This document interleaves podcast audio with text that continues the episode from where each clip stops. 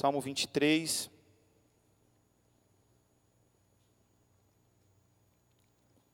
Você já leu pelo menos o primeiro versículo em alguma traseira de caminhão, alguma porta de casa, é num plastiquinho preto escrito em dourado. Mas nós vamos ler o salmo completo. Salmo 23, a partir do versículo 1. O Senhor é o meu pastor, nada me faltará, ele me faz repousar em passos verdejantes, leva-me para junto das águas de descanso que refrigera minha alma. Guia-me pelas veredas da justiça, por amor ao seu nome, e ainda que eu ande pelo vale da sombra da morte, não temerei mal nenhum, porque tu estás comigo, teu bordão e o teu cajado me consolam. Prepara-me uma mesa na presença de meus adversários, unge minha cabeça com óleo, o meu cálice transborda. Bondade e misericórdia certamente me seguirão todos os dias da minha vida, e habitarei na casa do Senhor para todo sempre. Que o Senhor fale aos nossos corações, em nome de Jesus.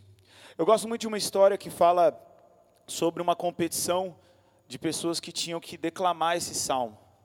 E várias pessoas estavam ali competindo e todos que entravam naquele palco falavam daquele mesmo Salmo 23 e recitavam do primeiro ao sexto versículo. Depois de várias pessoas declamarem o salmo, entrou um cara bem velhinho e começou a declamar e um distraído no auditório começou a reparar que todas as pessoas que estavam ali sentadas estavam na verdade chorando, quebrantadas. E aí o cara distraído perguntou para o que estava do lado e falou: Olha, mas a gente não está a tarde toda aqui, todo mundo declamando o Salmo 23. O que, que esse senhor está fazendo de diferença? E aí o rapaz falou: Olha, todos aqui conhecem o Salmo do pastor, mas ele com certeza conhece o pastor do Salmo. E o que faz a diferença não é você conhecer, o Senhor é meu pastor e nada me faltará. A diferença é que de fato ele seja pastor nas nossas vidas, seja o meu pastor o teu pastor de maneira pessoal. E eu comecei a pensar em que pastor é esse. E o texto revela um pastor compassivo. E nós, no Novo Testamento, lá em João, no capítulo 10, você começa a ler também desse pastor. Em Mateus, capítulo 9, versículo 36, fala que ao ver a multidão, ele teve compaixão dela, porque estavam aflitas, desamparadas, como ovelhas sem pastor. Essa palavra compaixão significa movido pelas entranhas. Jesus ele estava com compaixão daquele povo, porque era como ovelhas sem pastor. Que pastor é esse? O próprio Jesus se revela dizendo: Eu sou o bom pastor, e o bom pastor sacrifica a sua vida pelas ovelhas. O texto em João 10 fala que aquele que é freelance, aquele que está trabalhando de bico como pastor, quando vem o adversário, quando vem o, o predador, ele foge. Mas o que é pastor de fato, ele não é como mercenário, ele não é como um impostor, ele dá a sua vida pelas suas ovelhas. O nosso pastor, esse pastor Jesus Cristo, é um pastor acessível. Ele no texto de João 10, ele fala: Olha, eu sou a porta das ovelhas. Esse pastor ele não veio e se revelou ao homem como coach de uma grande é, de um grande sistema educacional. Ele não se revelou como CEO de uma grande empresa, como imperador monárquico, não, como um pastor. E na cultura da época, o pastor ele só não estava abaixo do cobrador de impostos, mas era uma das profissões menos quistas por aquela geração. E ele se apresenta de maneira acessível, convidando a mim, a sua vida, declarando o seguinte: olha, eu quero ser o teu pastor. Você quer ser minha ovelha? E ele diz, lá em João 10: Quem entra por mim será salvo, entrará e sairá, e encontrará pastagem. Esse Jesus é um Jesus, um pastor compassivo, acessível, mas essencial. Se a palavra de Deus fala que o Senhor é o meu pastor e nada me faltará, se o Senhor não é o teu pastor, tudo, tudo te faltará. Você sempre vai ter um vazio dentro do teu coração do tamanho da eternidade, e um vazio eterno só se preenche com algo eterno. E o pastoreio era uma profissão essencial para aquela geração, para aquela cultura. Dali vinha a lã, dali vinha o leite, dali vinha a carne, inclusive o serviço religioso vinha do pastoreio. E o pastor daquela época, ele também cumpriu uma função de veterinário, porque ele cuidava de maneira total daquelas ovelhas. Para você ter noção, um rebanho não aceitava bem a morte de um pastor. Se o pastor morresse, aquele rebanho tinha grandes chances de morrer também. Então, por tradição, quando o pastor faltava, aquele rebanho, ou parte do rebanho que apresentasse depressão, ou parasse de se alimentar, parasse de beber água, eles eram entregues então para o matador e virava churrasco. E daí eles começaram a ter um pastor e um copastor, um auxiliar, para que na falta do pastor houvesse uma probabilidade maior daquele rebanho aceitar a troca. Mas de modo geral, se o pastor morresse, aquelas ovelhas estavam decretadas ao matadouro. E eu não sei se você tem esse entendimento espiritual, mas a minha vida e a sua vida estava decretada ao matadouro até que esse pastor, Jesus Cristo, o supremo pastor perfeito, se revelou a nós. O nosso pastor, o texto mostra de maneira clara, ele é o nosso provedor. O texto diz: nada me faltará. E não significa que ele vai te dar tudo aquilo que você quer. Às vezes a minha filha fala, pai, eu quero esse joguinho. E a gente está no shopping lá, ela cisma com um joguinho, com um brinquedo, e ela fala, eu quero. Eu falo, não, filha, mas nós não vamos levar. Ela olha para mim com uma cara e fala assim, mas pai, eu preciso. E a minha resposta para ela é sempre a mesma coisa. Eu falo, eu preciso de um helicóptero. Não, eu não preciso de um helicóptero, mas muitas vezes o que a gente está pedindo é semelhante a um helicóptero para as nossas vidas. A Bíblia diz que se nós pedindo pão, Deus não daria pedra. Se pedíssemos peixe, Ele não daria cobra. Mas muitas vezes o que nós estamos pedindo é cobra e pedra. E estamos achando que é pão e peixe. O nosso pastor é um pastor provedor, e ele fala assim: nada me faltará. O nosso pastor ele vai suprir todas as nossas necessidades. E eu vejo esse texto revelando que Jesus se preocupa com a nossa parte física, com a nossa parte emocional e com a nossa parte espiritual. O versículo 2 e 3 diz assim: Olha, em verdes pastagens, alimento, me faz repousar, descanso, e me conduz às águas, hidratação. Aqui ele está falando de um contexto físico, e Jesus ele te, se preocupa com a tua parte física. O texto também vai trazer a questão emocional, porque o texto diz: Mesmo quando eu andar pelo vale de trevas e morte, não temerei perigo algum. E aqui está colocando uma condição de instabilidade emocional.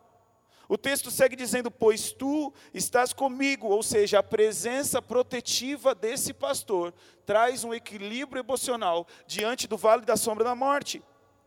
E o texto segue dizendo: A tua vara e o teu cajado me protegem. E cara, o cajado para o pastor servia para diversas funções e trazendo por um paralelo para as nossas vidas, eu entendo que o pastor ele usa esse cajado para trazer para nós um equilíbrio emocional.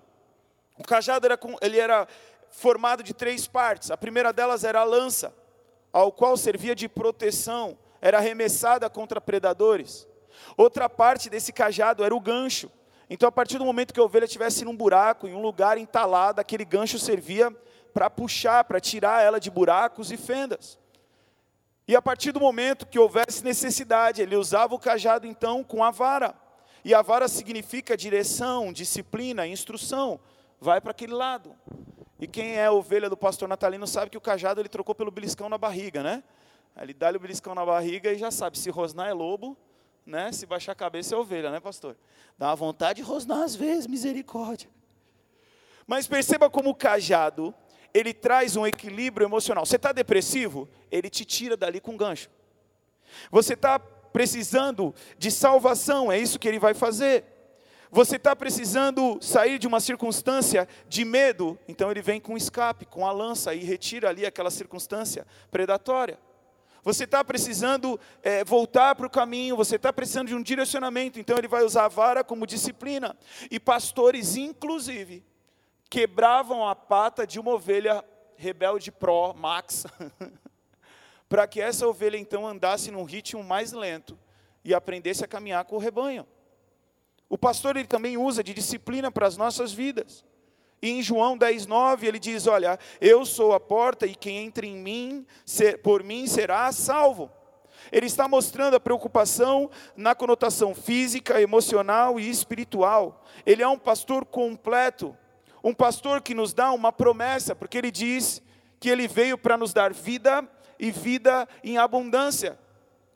E sabe o que significa essa palavra abundância no original? Mais do que necessário, super adicional, algo a mais, muito mais do que tudo, superior, extraordinário, excelente, incomum. Esse é o nosso bom pastor. Ele veio para nos dar vida plena, vida em abundância. E por isso ele é um pastor confiável. E o salmista diz: certamente ele fala: Olha, esse meu pastor prepara um banquete para mim à vista dos meus inimigos. Tu me honra, ungindo a minha cabeça com óleo e fazendo transbordar o meu cálice. Sei, sei, tenho convicção de que a bondade e a fidelidade me acompanharão todos os dias da minha vida. E voltarei à casa do Senhor enquanto eu viver. A fidelidade desse pastor está explícita no texto. Certamente a bondade e a misericórdia me seguirão. Ele é um pastor recompensador, porque o texto diz: Tu me honras, tu me unges. O meu cálice há de transbordar, o Senhor me guia mansamente, mesmo que nos processos. Porque às vezes a gente quer dar uma acelerada no processo, sim ou não? O pastor que ia à frente do rebanho, mas a nossa vontade é ir à frente, para ver se o pastor vai atrás, no nosso ritmo. Mas tudo que o diabo quer é nos tirar do ritmo do pastor, seja nos atrasando ou seja nos acelerando. Por quê? Porque a obediência tardia também é desobediência. Talvez eu e você, quando a gente se depara com esse texto, a gente perceba o quanto esse texto revela um bom pastor que quer prover nas nossas vidas. Mas o que Deus falava ao meu coração é que nós podemos viver a vida segundo o cristianismo. E a palavra de Deus, o Espírito Santo de Deus, o cristianismo, ele sempre vai colocar Jesus no centro, amém? Cristo no centro das nossas vidas. E hoje eu falava com um professor de filosofia, e nós falávamos um pouco sobre isso. Quando você pega a época medieval histórica, você vai ter uma, um pseudo-cristianismo sendo vivendo, sendo vivido, porque o cristianismo que era vivido naquela época era um cristianismo corrompido. Era um, era um cristianismo ao qual o domínio cristão se envolvia, e você tinha momentos em que o o líder daquela igreja católica que se levantava, ele era ao mesmo tempo imperador e papa. Chegamos a ter, inclusive, papas que eram líderes da igreja e líderes de outras religiões ao mesmo tempo. Então existia indulgências e uma série de situações que, na verdade, não refletiam o cristianismo bíblico, não refletiam a verdade de Cristo. Diante disso surge então o iluminismo. Os caras começaram a questionar aquilo que estava sendo pregado. E o iluminismo trouxe então o humanismo. O que é o humanismo? Não é mais Cristo no centro, é o homem no centro. O homem tem a resposta, a ciência tem a resposta absoluta. Esse humanismo, então, faz com que eu e você comece a viver a vida com uma outra forma de mentalidade, com uma outra cosmovisão. A gente já não pensa agora que em Cristo nos movemos, que Cristo é o centro, nós entendemos que eu preciso fazer isso, o homem tem a resposta para isso, a ciência tem a resposta para aquilo, e a gente passa a relativizar tudo aquilo que é religioso, tudo aquilo que é espiritual. E nós vivemos numa geração ainda pior. Porque é uma geração que vive o hedonismo. O que é o hedonismo? O prefixo vem de prazer. Então nós vivemos uma geração em que faz tudo para que o prazer esteja no centro. E o versículo principal dessa metodologia, filosofia de vida é: eu tenho o direito de ser feliz. E aí, em nome de ter o direito de ser feliz, você corrompe tudo aquilo que a palavra de Deus tem como verdade. E você se move por prazer, por, por, prazer carnal, você faz coisas que você não imaginava. Nós vemos uma geração totalmente deturpada à luz da palavra de Deus. Essa semana eu estava vendo um site de notícias. E a manchete dizia: Fulana de Tal beija 30 e fala a lista dos melhores. E há 10 anos atrás eu pregava para adolescentes. E eu tinha 26, 25, 24 anos e eu andava com essa molecada de 17, 18, então eu estava muito próximo deles. Hoje o Luan já está com 80 anos já. Então eu tenho que ficar investigando o que, que os adolescentes estão assistindo. Então eu estou no meu trabalho, eu fico, o que, que vocês assistem no Netflix? O que, que você está lendo? O que, que é isso aí? Eu fico lá entrevistando eles. E quando eu vi essa manchete, eu falei, meu, o que está acontecendo? Eu preciso saber o que, que é isso. Cara, uma influencer fez uma festa de aniversário. E essa festa de aniversário tem absurdos como quem mais arruma parceiro ganha prêmio. No final da festa você tem lá um troféu. Olha, essa aqui foi a menina que mais pegou menino. Esse aqui foi o homem que mais pegou menina. Você tem quartos à disposição, com toda espécie de per perversidade aos olhos da palavra de Deus. E tudo isso transmitido online, porque só entra na festa quem é influencer famoso. Ou seja, tudo pelo prazer físico ou pelo prazer da fama. E sabe o que acontece? A nossa geração de adolescentes, a nossa geração de jovens, não precisa pesquisar. Eu precisei porque eu sou tiozão. Eles sabem, enquanto eu estava aqui falando para vocês do contexto da história, eu vi eles um olhando para o outro e falando: é a farofa da GK. Cara, essa é a realidade da nossa geração. Tudo por prazer. Então, dentro dessa cosmovisão, quando nós lemos o Salmo 23, o que acontece? Nós passamos a ler ele só com a visão de Deus como provedor. O Senhor é meu pastor e nada me falta, e nada me falta, e nada me falta. Mas vamos parar para pensar: de quem é a ovelha? A ovelha é do pastor. Para que serve a ovelha? A ovelha serve para prover frutos para o pastor. E sim, a boa notícia é que Jesus é o bom pastor, ele é e deveria ser o nosso bom pastor, mas o que nós faremos diante desse pastoreio? Porque essa mesma geração que prega prazer a todo custo, é uma geração ansiosa, depressiva e que os índices de suicídio aumentaram 160% de 1970 até 2016. E se esse padrão de vida fosse o ideal para o homem, os índices de suicídio estariam menores, a ansiedade estaria menor, a depressão estaria menor, mas não. Eles estão na contramão da palavra de Deus. Em contrapartida, eles estão na contramão da verdade bíblica e da recompensa que Deus tem para nós. A Bíblia fala que aqueles que se afastam de Deus se afastam para a sua própria destruição. A questão é quem está nos pastoreando, porque existe no homem uma necessidade, e essa geração perversa, essa geração que não conhece o nosso Jesus, ela clama por um coach, ela clama por um influencer que vai influenciar a vida dela, ela, ela clama por algo que dirija, que guie. Por quê? Porque nós nascemos, fomos criados para a glória desse pastor. Existe uma lacuna a ser preenchida de mentoria espiritual sobre as nossas vidas. E se nós não rendemos a Cristo esse lugar de guia, esse lugar de pastor, nós estaremos fazendo isso com outra coisa na nossa história.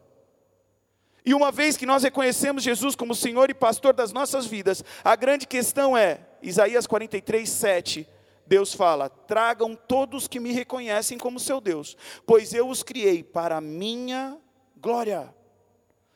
Nós somos ovelhas, sim. Nós viveremos uma vida plena, sim. Nós viveremos aquilo que Deus tem para nós, que é bom, perfeito e agradável, sim. Mas tudo isso para que o nome dele seja glorificado, para que o nome dele seja exaltado. Ele é o bom pastor. Ele deu a vida, a vida por suas ovelhas. E agora nós, como ovelhas desse pastor, precisamos dar as nossas vidas por esse bom pastor. 2 Coríntios capítulo 5, versículo 15 diz: Ele morreu por todos, para que os que vivem não vivam mais para si mesmos, mas vivam por aquele que morreu e ressuscitou. A ovelha, ela produz lã, e a lã não era para ela, a lã era para o pastor comercializar, para o pastor prover seu lar. A lã é algo de dentro para fora. Meu querido, nós só conseguiremos frutos que glorifiquem a Deus se tivermos o Espírito Santo de Deus e aí algo interior começa a ser manifesto em nosso exterior. E quanto mais o pastor tosqueia a ovelha, mais produz lã. E quanto mais velha ela for, essa ovelha, quanto mais tempo de perseverança, trazendo para o nosso contexto, mais fofa essa lã, mais resistente é essa lã. Ou seja, você tem que produzir frutos para que o nome do teu pastor seja revelado, seja glorificado. E outros vão olhar e vão falar: Eu quero andar com esse pastor. A ovelha, ela produz leite. Cara, você já parou para pensar o quanto leite é sobrenatural? Como é que uma mãe produz leite dentro dela? Tem cabimento um negócio desse? A gente tem essas máquinas de café aí. De vez em quando, né? Dá uns negócios, não funciona. O leite está lá. O leite não erra. É assim ou não é assim? E o bagulho é muito louco, cara. Ele é naturalmente sobrenatural. Mas o leite alimenta, e a grande questão é: aquilo que tem fluído de nós tem alimentado a nossa geração? Aquilo que tem fluído de nós tem servido de alimento espiritual ou tem gerado indigestão? O mundo está faminto. E eu lembro de uma campanha política dos anos 90 que era o Leve Leite, lembra? Lembra disso? Leve Leite, eu acho que as crianças levavam da escola, tinha uma musiquinha, por isso que eu lembro disso. E aí está aberta essa campanha agora. Leve leite. Leve a palavra de Deus, alimente em nome de Jesus. Sabe o que é legal do leite? O leite ele tem o derivado. Você tem leite, você tem queijo. É ou não é? E por aí vai. E o que Deus falou no meu coração é o seguinte: uma vez que a gente começa a dar leite, e preste atenção, só dá leite ovelha madura. Porque a ovelha que dá leite é mãe. Então o cordeirinho não dá leite. Uma ovelha que acabou de nascer não dá leite. Só dá leite ovelha madura. Mas uma vez que você começa a dar leite, você pode alimentar as pessoas com leite, mas o teu chamado vai ter desdobramentos, derivados. E às vezes você não vai pregar para uma pessoa, mas você pregou para uma pessoa que está pregando para essa pessoa. Manjou? A gente, no bom sentido, perde o controle. A minha oração é que esse livro chegue em lugares que eu não chego. E aí John Wesley ele vai falar, olha, eu faço de todas as formas para que de todas as formas possíveis as pessoas possam conhecer Jesus. A metodologia vai mudar. Pregaremos, cantaremos, evangelizaremos, faz podcast, escreve livro, dan dançar não dança, mas tem gente que dança, faz teatro, tudo por quê? Porque no final a gente quer que Cristo seja anunciado. Ovelha gera ovelha. E nós precisamos gerar ovelhas para que o Senhor seja glorificado. Percebe que sim, o Senhor é o nosso pastor, nada me falta. Mas uma vez que eu sou pleno em Jesus, eu começo a devolver para Ele coisas que vão glorificar o nome dEle, aumentar o rebanho de Cristo. A ovelha, dependendo de como ela está, ela vai virar churrasco. Ela vai morrer para frutificar para o pastor. E seja bem-vindo ao cristianismo todos os dias. Nós precisamos morrer para que possamos viver a vontade de Deus para as nossas vidas. Todos os dias a nossa carne quer falar mais alto, a gente tem que matar a nossa carne, tem que orar, tem que clamar misericórdia, faz jejum, se amarra. Não vou sair daqui não. Tinha um amigo meu, quando estava namorando, ele falava: tem dia que eu viro para minha namorada e fala: hoje eu só vou ler a Bíblia e chupa gelo. Nós não vamos se ver em nome de Jesus. Porque é o dia que a carne está querendo dar oi e você dá tchau para ela. Fica em casa. Que quem manda é o Espírito. E o que é interessante, depois que a ovelha virou churrasco, depois que a ovelha morreu, o contexto cultural da época pegava o couro, tirava a pele e a gordura, fechava a, as patas, os orifícios, pendurava em cima de uma fogueira, e essa fumaça ressecava essa pele, eliminava bactérias e transformava aquilo num odre, que era o galão de 20 litros da geração do deserto. E ali eles colocavam água, ali eles colocavam vinho, ali eles carregavam leite.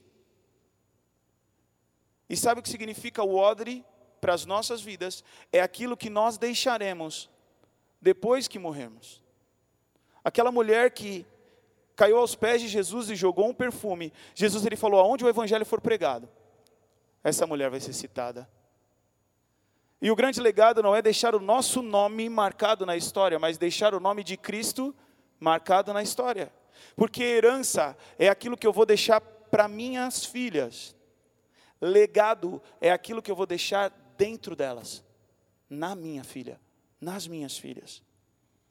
E se nós morrermos hoje, o odre, o legado, vai permanecer para que Cristo continue a ser conhecido e reconhecido através das nossas gerações. A grande questão é: nós somos ovelhas desse pastor? Talvez eu tenha que contextualizar alguns aqui, mas quem lembra da ovelha Dolly, levanta a mão, bem alto.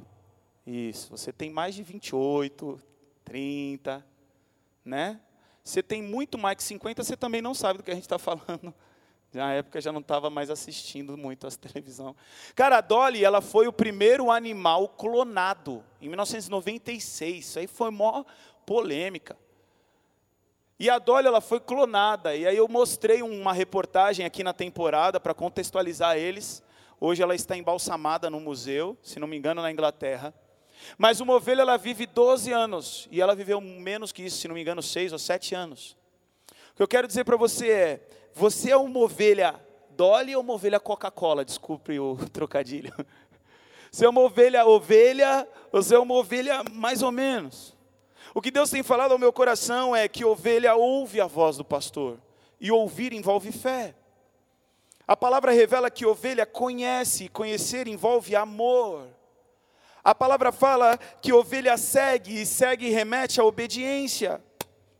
Agora, essa vida de fé, amor e obediência gera frutos para o Senhor, gera recompensas e você passa a viver a melhor vida que você poderia ter vivido. E por fim, você vai ser salvo. Isso é graça, graça de Deus na sua vida. Você já deve ter visto nos reels da vida aí, nos videozinhos nas mídias sociais, aquelas ovelhas rebeldes, você já viu?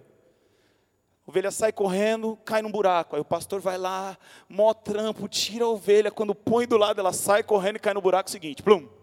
É assim ou não é assim? Cara, Jesus, ele morreu naquela cruz para nos resgatar, para exercer um pastoreio sobre as nossas vidas. E de tudo o que está escrito nesse, nesse salmo, o que eu mais gosto, é que o salmista ele diz: O Senhor é meu pastor. Ele poderia ter escrito: O Senhor é o pastor. Ele é o pastor. Ele podia ter anunciado essa verdade. O texto, erroneamente, podia de repente dizer: Ele será o pastor, ele foi. Mas o que o texto diz é: O Senhor é, e além de ser, ele fala: Ele é meu pastor. Feche os teus olhos.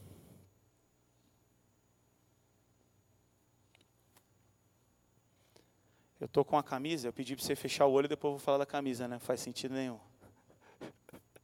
Eu estou com uma camisa que mostra a evolução do homem atual. Aqui é ele com o celular e aqui é ele com ovelha. E o desejo do meu coração é que você saia daqui com a convicção que você está aqui. Porque no desenho a gente tem a brincadeira do processo aqui, mas na verdade é o seguinte, irmão: ou você é isso aqui, ou você é isso aqui tem meia grávida. Você está grávida ou não está grávida. Ou você é ovelha, ou você, ou você não é ovelha desse pastor. E o nosso pastor, ele conhece todas as tuas dores, mas ele também conhece todos os teus sonhos. Nós temos palestrado em colégios, em universidades, falando sobre a luta contra o suicídio. Nós temos uma palestra que o nome é Escolha Viver. E a ovelha, ela tem um nariz úmido. E aquele focinho úmido da ovelha faz com que possa ter proliferação de insetos, de mosquito, de mosca. E a ovelha, só de eu falar, teve gente que já deu uma ramada no nariz assim. E a ovelha com aquele inseto ali, ela não consegue fazer isso aqui, né? Já imaginou? Você está passando a ovelha de boa assim? Ele não faz isso. E a ovelha começa a ficar irritada com aquilo. E a alternativa que ela tem, ela bate com a cabeça numa pedra e o mosquito, de maneira temporária, sai, mas depois volta. Mas ela entendeu que toda vez que ela bate a cabeça na pedra, aquele mosquito vai embora. E ela começa a repetir aquele movimento. E algumas ovelhas enlouquecem, outras ovelhas morrem. E quem está olhando de fora vai falar o quê? É uma ovelha suicida. Ela está se matando, não é possível, que loucura. Porque não conhece o contexto.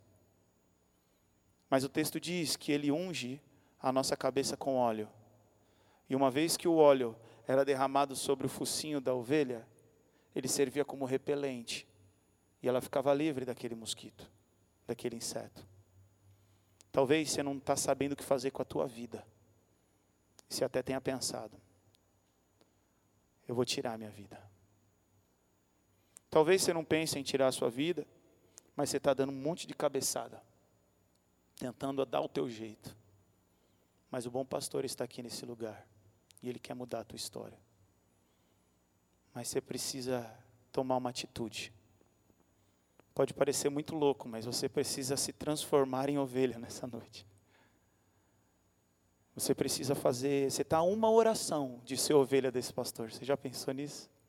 Você está uma oração de viver uma vida plena.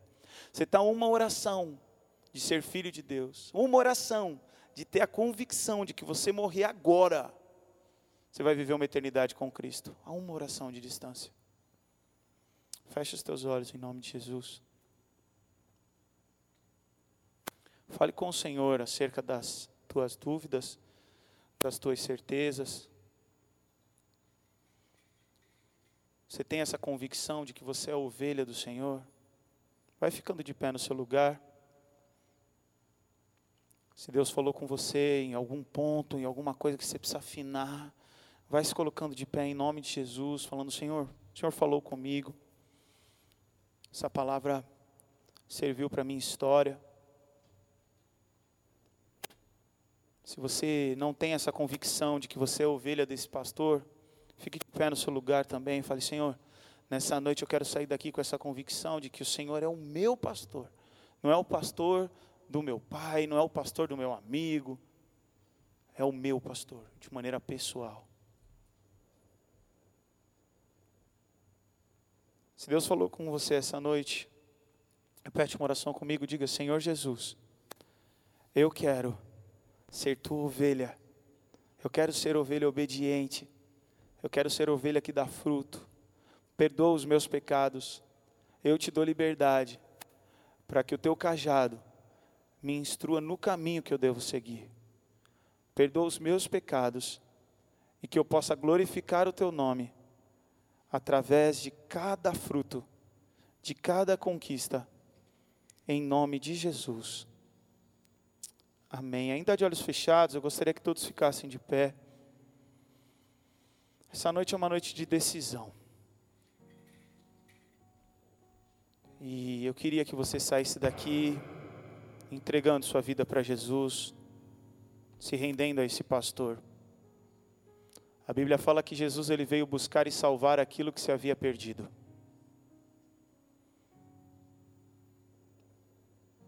E ele teve compaixão, porque eram como ovelhas sem pastor. Eu não sei quem tem te pastoreado, se são as tuas emoções, se são os prazeres desse mundo. Eu não sei quem tem te pastoreado, mas uma coisa é verdade. Enquanto o Senhor não for o teu pastor, faltará algo. Enquanto o Senhor não for o teu pastor, não haverá plenitude. Porque a Bíblia diz que sem Cristo, nada nós podemos fazer. E se nessa noite você quer entregar a sua vida para Jesus e declarar: Adam, Jesus é o meu pastor, essa noite eu eu quero orar isso, eu quero entregar minha vida para esse pastor. Feche os teus olhos onde você está e repete uma oração comigo. Diga, Senhor Jesus, nessa noite eu confesso que eu preciso de Ti.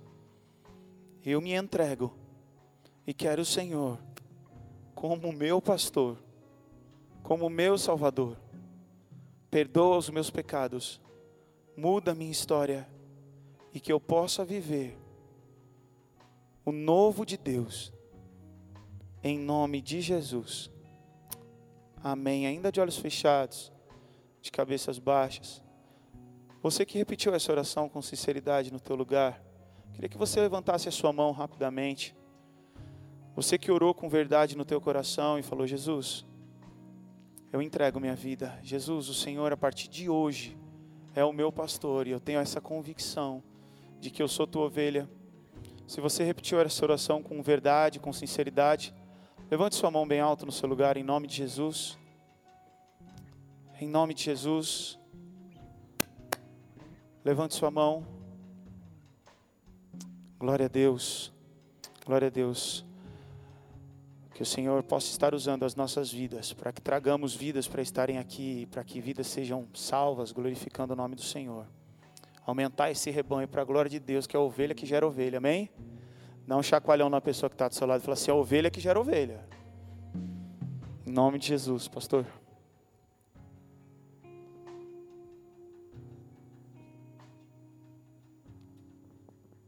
Glória a Deus. Fala para quem está ao seu lado, eu tenho um dono. Eu tenho um dono. Eu tenho um dono. Uma coisa muito interessante a gente descobrir esse Jesus como Senhor, como pastor das nossas vidas. Como disse o Adam, a gente está vivendo uma época tão boa porque era uma época, uma época que todo mundo sonhava. Liberdade, conhecimento, tecnologia, os aeroportos lotados, viagens. E quem não tem dinheiro, pô, pega um, um 3D, põe nos olhos aí, você vai para qualquer lugar do mundo. Quer dizer, nós estamos vivendo um momento assim que as pessoas deveriam ser muito felizes. Drogas, nudismo, meu, tem de tudo, meu, tem de tudo. E a época que mais se fala em depressão, que se fala em tristeza, suicídio, você fala, não, tem alguma coisa errada. A gente tem tudo para ser feliz e ao mesmo tempo o mundo tem vivido um caos. É porque as pessoas estão sem dono. Sem dono. Eu estava em São Paulo essa semana, eu e a tia, numa loja, começamos a conversar com uma moça. A moça diz: Não, mas eu, eu, eu sou crente. Eu não, não vou na igreja, mas eu sou crente. E ela começou a falar: eu leio a Bíblia, eu faço oração, eu, eu não bebo, não fumo, eu faço jejum, eu faço campanha. Ela disse: eu faço campanha.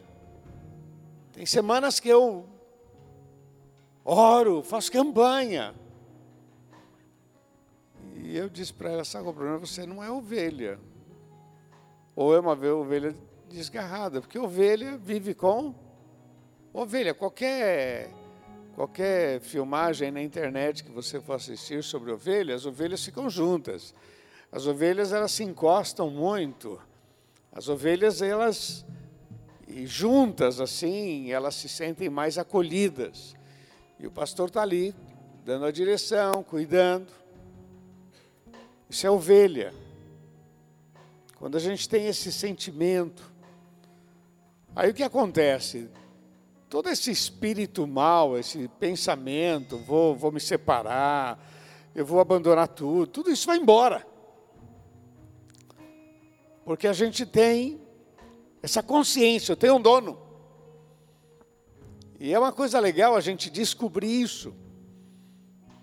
Eu já falei muito para vocês, né? A gente entra no banheiro e chora no banheiro. A gente olha para o espelho e fala algumas verdades da Bíblia para nós mesmos. Porque eu tenho um local para me refugiar, eu tenho um Deus. Eu tenho um pastor. Essa foi a chamada de Jesus para aqueles homens. Vem andar comigo. E vocês vão aprender o que é andar acompanhado. E vocês vão ver a glória de Deus. A autoridade virá sobre a vida de vocês. Eu vi uma encenação da vida de Jesus, de uma igreja no Canadá, uma encenação linda. E eles, nessa encenação, eles filmaram todas as famílias andando juntas. Família de Pedro, família de. Que a gente não, não ouve, mas eles fizeram toda a encenação e as famílias andando juntas. As esposas, os filhos. Não era só Jesus e os doze, era aquela turma, muito interessante a visão que eles passaram. Porque é isso que Jesus faz, ele restaura tudo na nossa vida. Ser ovelha, meu irmão, é um privilégio, é um privilégio. Tem muita gente que, que não é ovelha, ou frequenta a igreja, mas não é ovelha. Eu gosto de dizer, meu irmão, que a maior prova de fé, a maior prova de fé é a obediência. Amém? a maior prova de fé. Você, você crê no Senhor? Então, beleza. Essa é a maior prova de fé. Que Deus abençoe você e você saia daqui pensando: eu quero ser ovelha. Quero parar de andar por minha própria conta. Eu quero andar debaixo da direção desse Deus. E estamos falando isso com pessoas que conhecem a Jesus.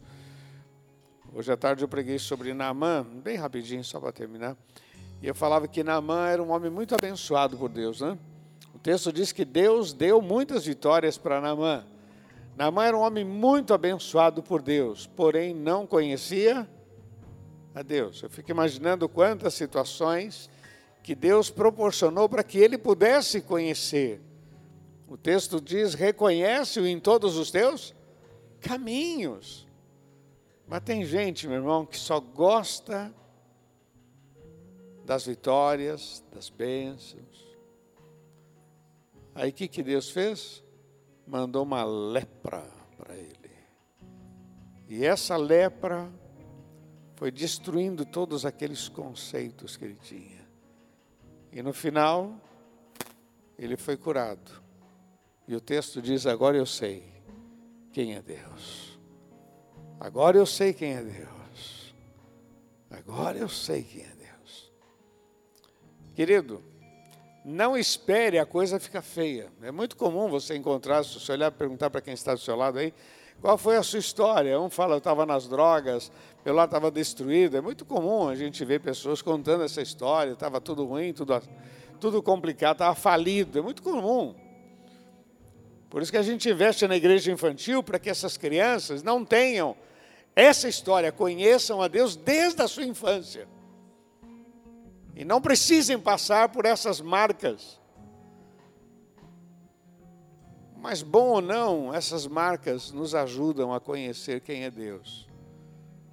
Porque a gente, sem esse pastor, a gente faz besteira, a gente escolhe caminho errado. Não é fácil, meu irmão não é fácil. Por isso que a gente sempre diz para você, pô, reconhece, perceba. Não precisa passar susto, reconhece, perceba Deus.